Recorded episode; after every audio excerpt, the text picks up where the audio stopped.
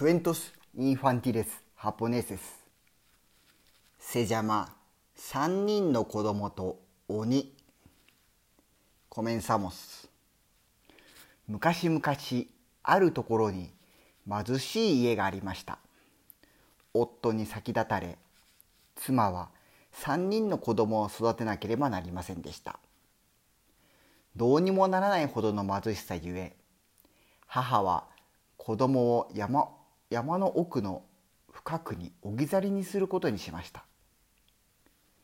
山の中なら野生の実を食べてきっと暮らしていけるわね。ある日母は子供を山の奥深くへ連れて行きこう言いました「お前たちお母さんは食べられる野菜の実を探してくるからここでちょっと待っててね」子供たちは暗くなるまでずっとお母さんが戻ってくるのを待っていましたが長男次男が泣き出したので7歳の末っ子が2人に言いました「泣いててもどうにもならないよ。寝るところを探そうよ」と言って木に登りました。あそこに光が見える。行ってみよう。末っ子は2人を励ましながら明かりの方へ歩いていくと森の中に古い小屋があり中でおばあさんがいろりで火を焚いていました。おばあさん森の中で迷子になってしまいました。今晩止めてくださいと末っ子が言いました。止めてやってもいいけどここは鬼の家だぞ。鬼がもうすぐ帰ってくる。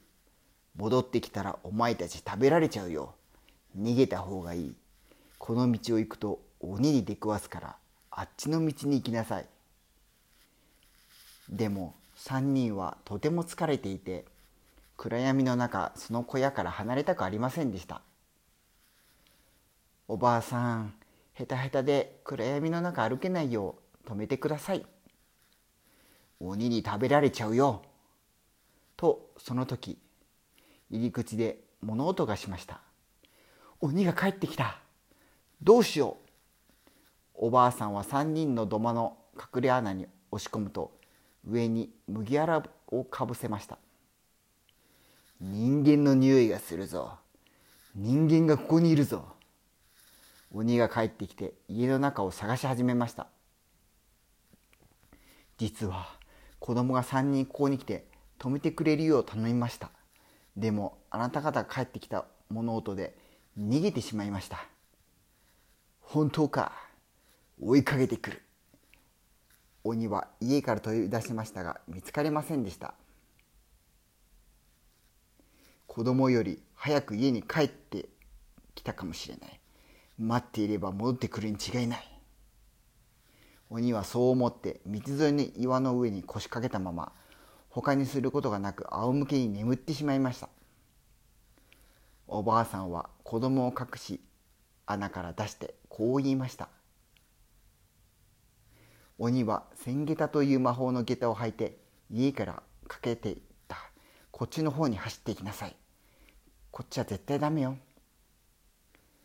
子供たちは暗闇を走りましたが途中迷子になってしまいました。誰かが森の中でいびきをかいているのを聞いてそちらの方へ行くと大きな鬼が大きな岩の上で寝ていました。ても怖くて2人の兄は泣き始めました。泣いたってどうにもならないよ。寝てる間に逃げよう。と末っ子が言いました。鬼の前からこっそり通り過ぎたしようとした時末っ子は魔法の下駄を目にしました。そして鬼からこっそり下駄を盗みました。お兄ちゃんこの下駄を履いて。魔法の下駄だよ。これを履いて誰よりも早く走れるんだと末っ子は言って自分と次男は長男の身を寄せました。走れ走れ走れ!末っ子は叫びその声を聞いた鬼は目を覚ましました。待てお前ら待てガキども!鬼は追いかけましたが魔法の下駄がなければ到底追いつくことができませんでした。3人の子供は無事に家に帰り魔法の下駄のおかげでお母さんと幸せに暮らしました。おしまい。